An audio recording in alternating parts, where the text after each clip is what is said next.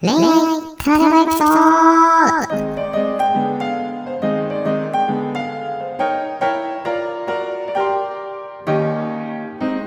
今日現れたタラレバゲイは友達だと思ってたゲイに告られて付き合ったやつだ。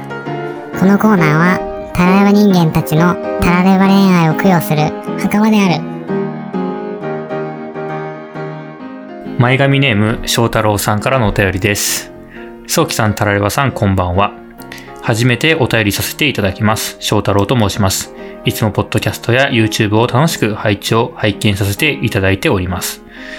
まずはじめに軽く自分の自己紹介をさせていただきます。自分は美容師をやっているふわふわパーマ系30代前半のゲイです。今回はたびたびお二人の話で上がるゲイ同士だと色恋から始まらない限り友達から恋愛には発展しないだろうという話題について自分の体験談をお話ししたいと思いお便りをさせていただきました。昔から作文や感想文は苦手なので大変読みにくいものになると思いますが、あらかじめご了承ください。これは自分と Y 君の体験談です。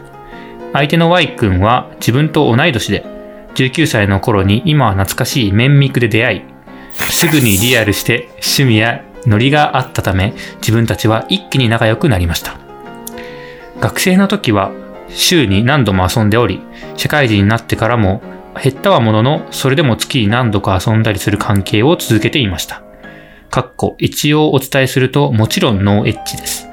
最初の数年はお互いに恋愛感情のない、ただのめっちゃ仲のいい友達で、お互いに彼氏もいたりいなかったりしていました。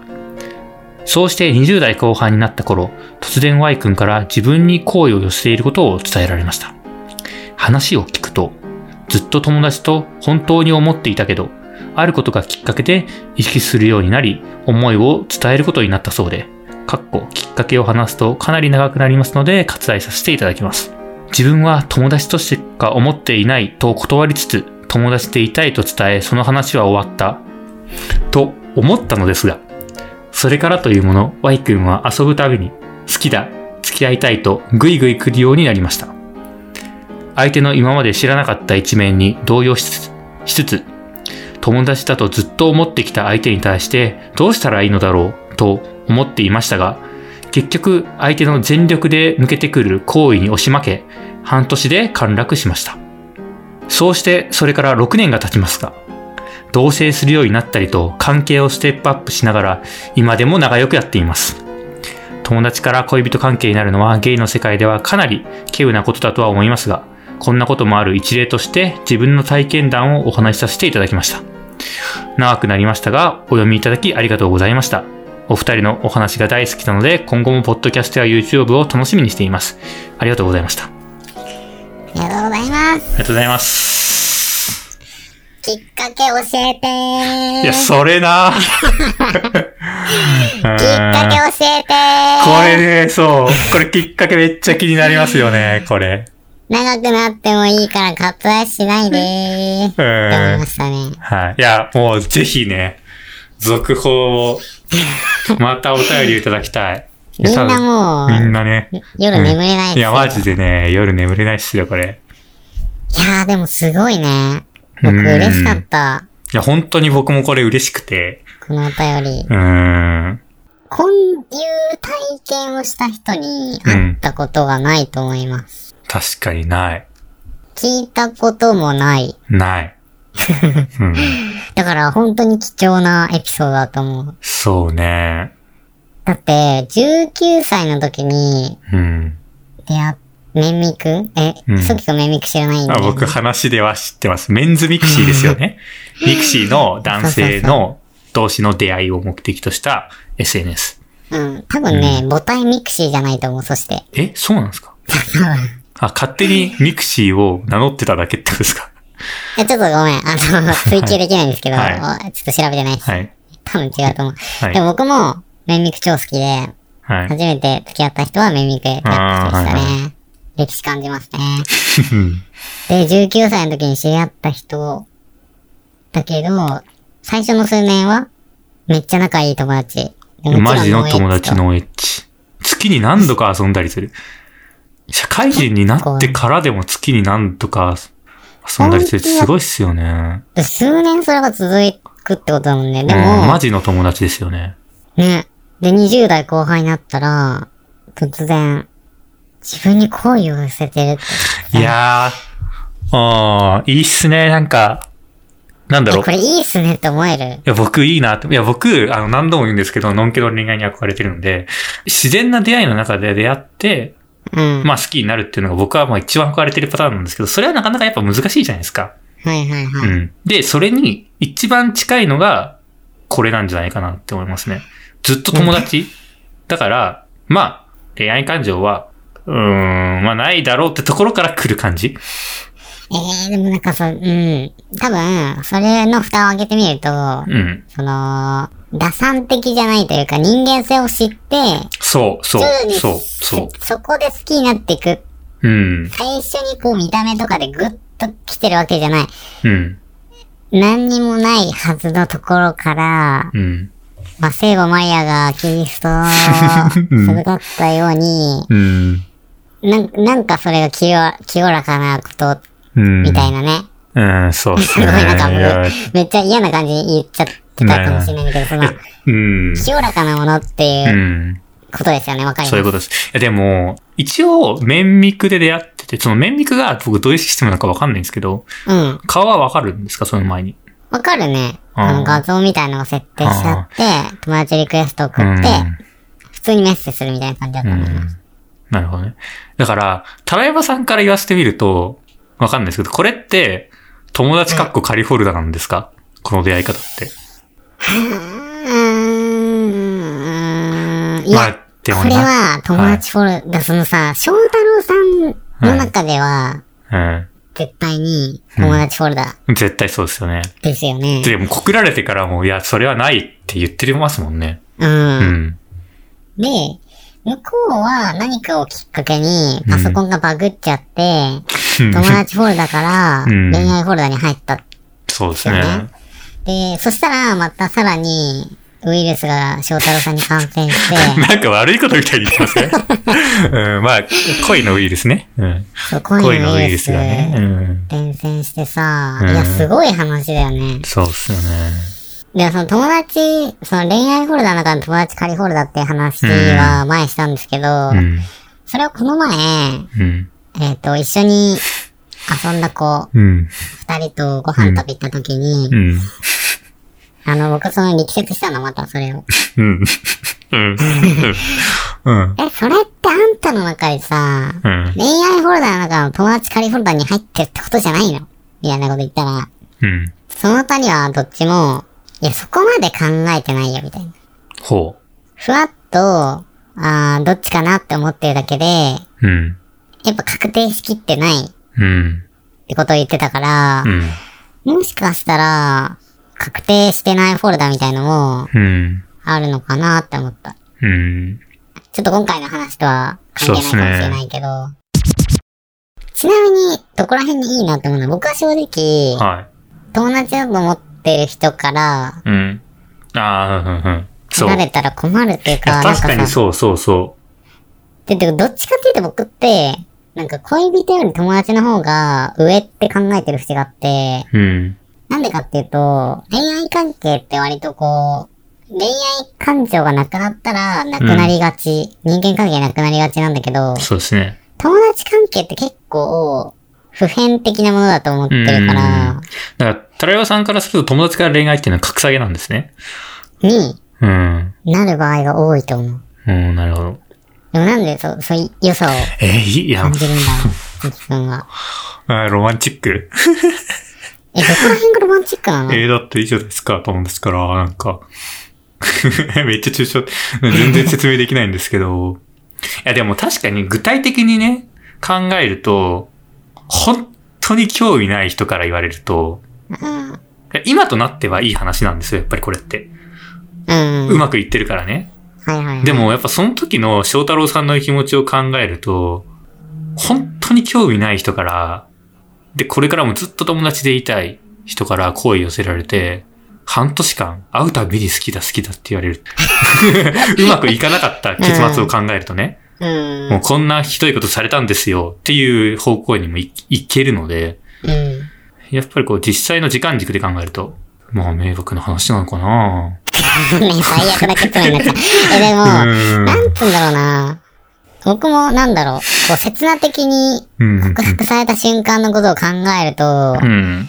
動揺してしまううんだろうなって思うし、だけど結果的にさ、同棲したりして、ステップアップして、うん翔太郎さんが多分幸せになってるってことだから、まあ、その、最初もらった時に、いや、すっげえ美談じゃんっうん。て僕も思った。で、今翔太郎さんがうん、それで幸せかっていうのを、多分絶対幸せなんだけど。そこもうちょっと聞きたかったかもしれない。そうですね。なんか、うん、関係が同棲して、こう、6年経ってステップアップしてるっていううん。ことなんだけど、翔太郎さんが今どういう、もう本当に幸せいっぱいっていうことを聞いて安心したい。うん。安心っていうか、ちょっとそれも変な うん。言い回しになっちゃったけど、うん。そうっすよね。でもなんかそう。で、これの話をすると、その、なんか自分も知り合いの人で、彼氏ができたんだけど、自分には彼氏ができたけど、その、それまです友達だったゲイの人から突然告白されて、うん。すごい困ったって言ってましたね。うわぁ。うん。え、なんでそんなこと言うんだろうってちょっと思っちゃったみたいなことをその人は言ってて、はいはいはい。あやっぱそう、そっち側もあります、あるよなって。え、だし僕、うん。一、で、これ結構似てて、はい。出会い系で、あまあ何回か前話したと思うんだけど、出会い系で知り合ったための人うん。と、えっ、と、リアル重ねてて、3回目ぐらいに告白しようと思ったら、彼氏ができてた。うん、うん、だけど、そっから1年ぐらい、毎月友達として会ってて、うんやっぱ好きでずっと、めちゃめちゃ好きで、だけどそれが全然伝わってなくて。えー、1年経つ頃ぐらいに居酒屋で泣きながら告白しましたと。はい、はい、はい。で、まあ、その時に相手は向こういて、うん相手がいて、振られたんですけど、うん。うーん、僕は困らせてるなーって思いながら告白をしましたね。うん。で、告白した側の、失敗した側、じゃした側なんですけど、うんでもその時に言われたのが、結構グッときたみたいなうん。ことを言ってくれて、うーん、多分本心だったと思うんですけど、なんかそっから、どうなんだろう、今でも、もっと努力してたら変わったのかな、みたいな。変ええ、気持ちを変えられたのかなってちょっと思うかも。ああ、だから告白しなくて済む？あ、違う違う。告白した後に、はい。さらに頑張る。あぐいぐい行けば、今つ、うんあ付き合ってたかもしれないなっていうことですか？だから、翔太郎さんが僕が好きだった人だったとしたら、うん。もっとグイグイいけない。ああ、ぐいぐい行けばこ変わる人だったか。まあ確かにね、でもそれはやっぱりあるらしいですからね。なんかなんかぐいぐい行くとあるみたい受け入れてくれそうな人って多分いて、うん。僕も若干それ、それがない、あるかもしれないと思ったから多分告れたと思うんだよね。うん。うーん。うん話もあるし、映画の趣味もあるし楽しいし、うん。で、なんか告った後も一緒に飲み行ったりとかもうんしてたんだけど、僕がもう恋愛路線がないって分かった時点で、うん。なんかその人自体に、その当時ね、今となっては趣味合うし面白い、話して面白かったから会いたいなとちょっと思うんだけど、うんその当時はなんかもう、一年片思いして告ってダメだったもう、いいやみたいになっちゃった。うん。いや、そうなりますよね。うん。なっちゃった。やっぱそうなるからこそ告白するというか、うん。うん、かなと思うんですよ踏ん切りね。詰めるたそうそうそうそためうそう。に告白した。そうなんですよね。で、その後になんか僕ブログ記事にも書いたんだけど、うんなんで振ったのっていうのを聞いた。聞いたんですよね。はい。その、なんか、ちょっとな、その間の期間仲良かったから、うん。でも、それは、えっ、と、その時の、うん。俺が考えたことだから、うん。言わないみたいな。うん。優しいね。そう。そこにちょっとまたグッときたんだけど、なんか、どんどん好きになっちゃう。はい。僕的には、自分の系統とか見た目がうん。いけないから恋愛対象じゃなかったってうん。言ってほしかった。うん。うん。うん。それが一番自分にとってダメージが少ないし、うんその性格自体は合ってたと思ってたから、うん。系統の問題であってほしかったと。そうそうそう。うん。なんですよね。だから僕、うん。僕は翔太郎さんに告った側の気持ちならちょっと、うん。うん、わかるなって、ちょっと思いましたね。で、うん、それぐいぐいって、叶っちゃうんだったらな。そうですね。で、そのさっきその僕がね、あの、まあ、知り合いの例を交えて、友達に告るのって、やっぱりちょっと相手に迷惑になる可能性もあるよとか言ったんですけど、あの、僕、高校生から変わってないスタンスなんですけど、やっぱ告白する権利は誰にでもあると思ってて。うんそれで僕も、のんけの友達にね、めっちゃ迷惑だったと思うんですよ。だけど。告白したその時のこう自分の行動は否定したくなくて、うん。その時から考え変わってないんですけど、やっぱ告白する権利は誰にでもあると思うんで、うん。あの、ね、今迷ってる人もいるかもしれないですよ、やっぱりね。うん。友達として来たけど、やっぱ思いを伝えたいみたいなね。うん、それはまあしていいと思います。うん。まあで、ぐいぐいはね、ちょっと、わかんない。あの、あの、相手の様子見ながらね。うん。だけど、思いを伝えることはしていいのかなと思いますね。ですね。こういう成功体験があはいるっていうことを知れ。ただけでも、いや、本当に、そうね。救いになりましたよ。いや、マジで救いだってそう。はい。ぜひ次はね、あの、はいきっかけを。そう、きっかけ多分めみんなめっちゃ気になってるんで、もう、いくら長文でもいいんでね、読みますんちょっとでね。、手法、い手法にとらわれたいよ、もう、もう、も目的より今、はいもうね、手法、手法がはい、どうやったらね、友達のきっかけ、意識が変わるのかっていうことをね。うん。ヒヒントをちょっとくださいませ。はい、お願いします。はい。お願いします。恋愛タラレバエピソード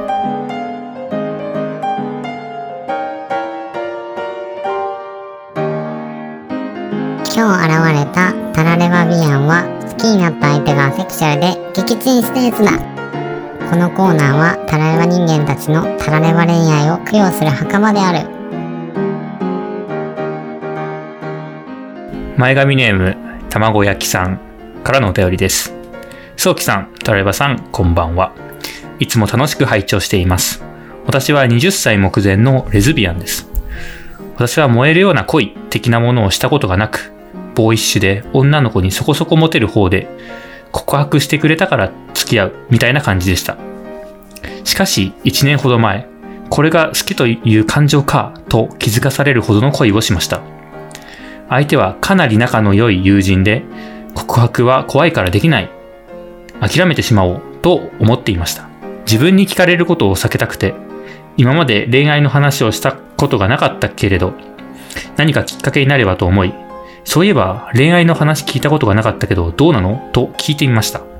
すると、LGBT とかって今日理解ある？と聞かれました。これは来たか？と思って、内心もう告白の言葉を考えるくらい先走っていました。私は、え、うん、大丈夫だよ、と言いました。すると友達が、私、アセクシャルかもなんだよね。私の初恋。この瞬間に終了のホイッスルが聞こえました。私は、そっか、私ね、実はレズビアなんだよね、と言いました。友人は、仲間を見つけて嬉しい、みたいなテンションでしたが、私はもう絶望でした。その後も1年以上その友人と仲良くしていますが、それ以来色々とこじらせ気味で、もう立ち直れる気がしません。いっそ告っちゃうかとも考えましたが、困らせるだけだし、会えなくなるのは嫌だし、セクシャリティ関係なく、恋愛全般きっと同じだよね、と割り切ろうと頑張っています。アセクシャルであることは勘違いだったらとか、男性が好きになれなかっただけで女性が好きなんだとかだったらなと、常にたらればしてしまいます。こう言ってはなんですが、恋する相手間違えちゃった。以上、私の初恋のお話でした。ということで、卵焼きさんありがとうございます。ありがとうございます。いや、なんかすごいね。うん。今時なの感じがありますけど。なんて言うんだろうなうん。こう、なんだろう、短く、うん。こう、なんて言うんだ落語じゃないけど、うん。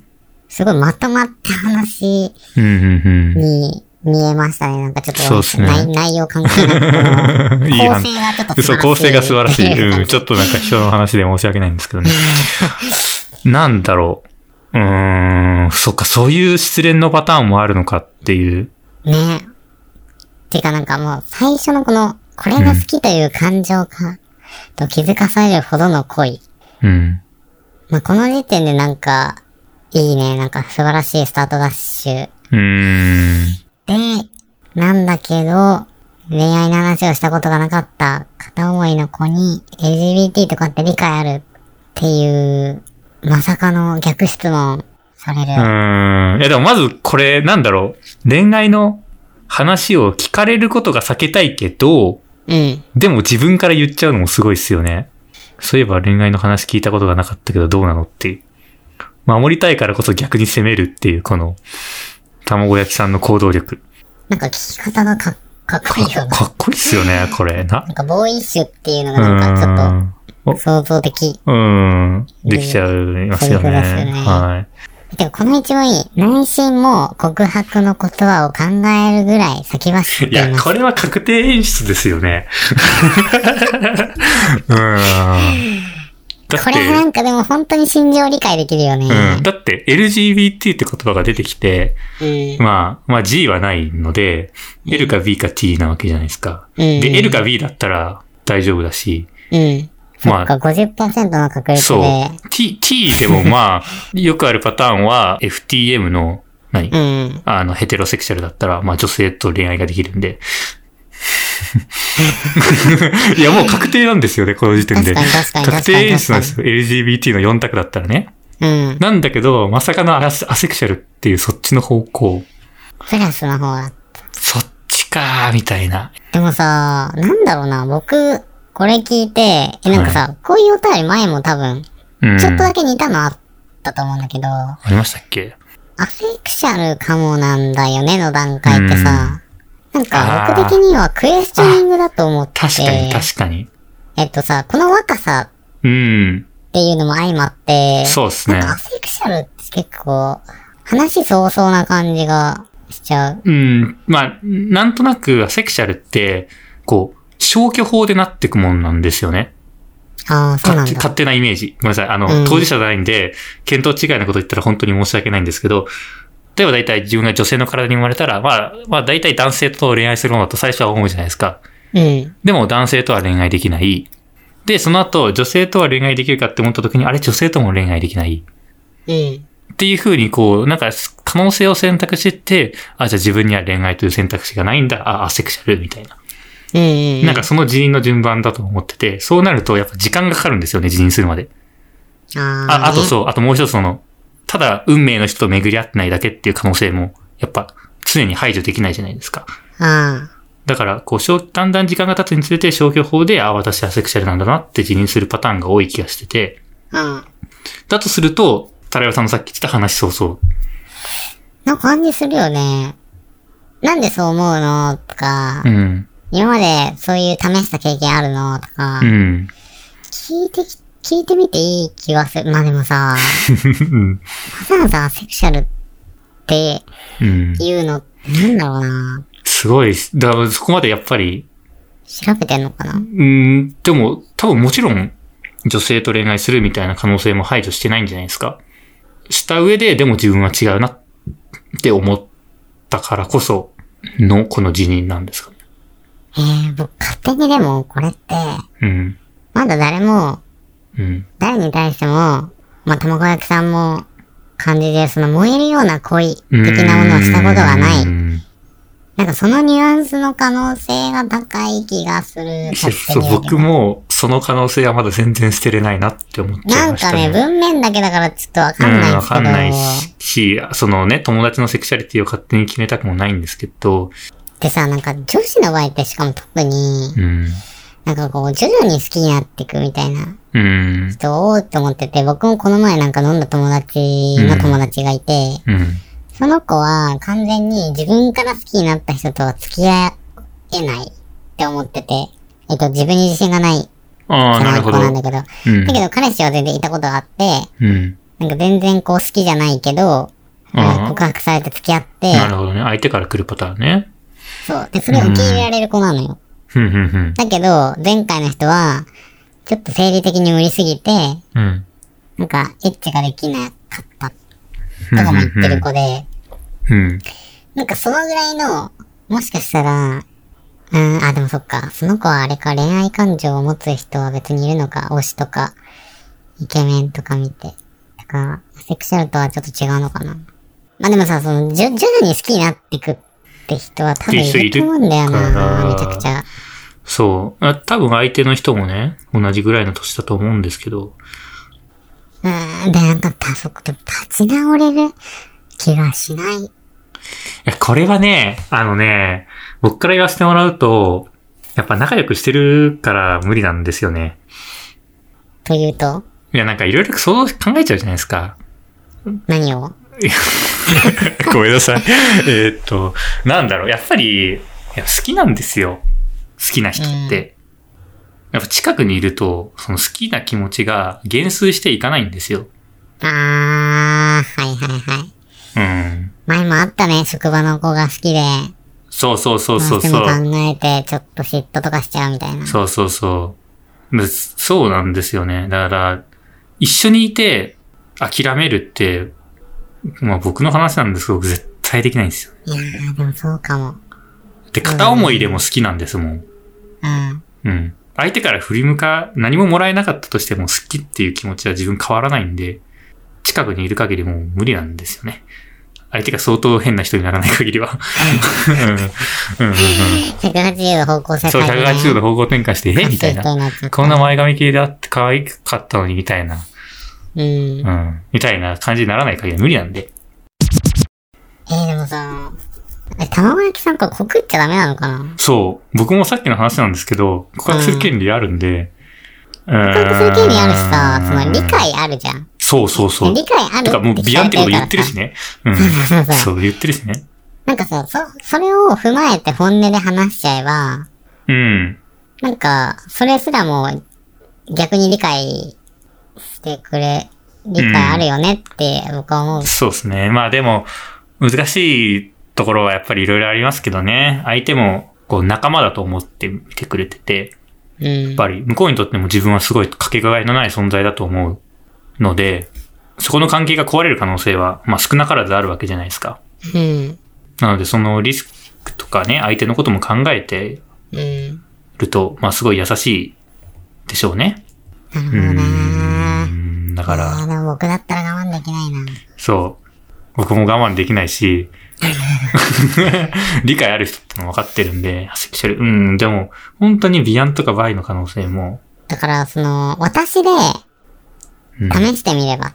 そう。いや、漫画だとそうなりますよね。え、私とじゃあ付き合ってみない？みたいな。うん。うん。絶対幸せにする？みたいな。あの、うん、うん、うん。で無理、無理に進めないっうん、うん、て約束して、うん。うん。なんか一緒にいるだけでも、そなんか友情だけでも、うん別にいいから、う。うん。一緒にさせてほしいとかでもなんかさ、うん。それはそれでなんか成立しそうだけど、ちょっと無責任ですかね。ちょっと無責任ですけどね。で僕もね、同じ想像しましたよ。うん。なんか、あの、高校のノンケの時の友達に告白するときに、相手本当に恋愛とかあんまりなさそうな人だったんで、うん。多分恋愛感情を抱いたことがないような人っぽかったんですよ。話して。て。だから、はいはいそういう感じで来た時に、そのちょっと恋愛とかわかんないんだよねとか言われた時に、え、じゃあちょっと一回付き合ってみないみたいなことを言う妄想はしたんですけど。えー、僕も、んもう、な僕も昨日くらいにはい読んだはいプロ BL がさ、うん。高校生の時から片思いしてた、うん。えーっと、子に告白したら、受け入れてくれて、うん。で、すごいすぐにエッチして、うん。のんけだった子がメロメロになって落ちちゃうっていういや、。それはエロビールですね。うん。いや、でもね、本当にこのね、卵焼きさんのタラレが言う気持ちはめちゃくちゃわかる。うん。うん。うん。でもこれもね、告白してわかることでもないと思うんですよね。相手もまだ迷ってると思うしね。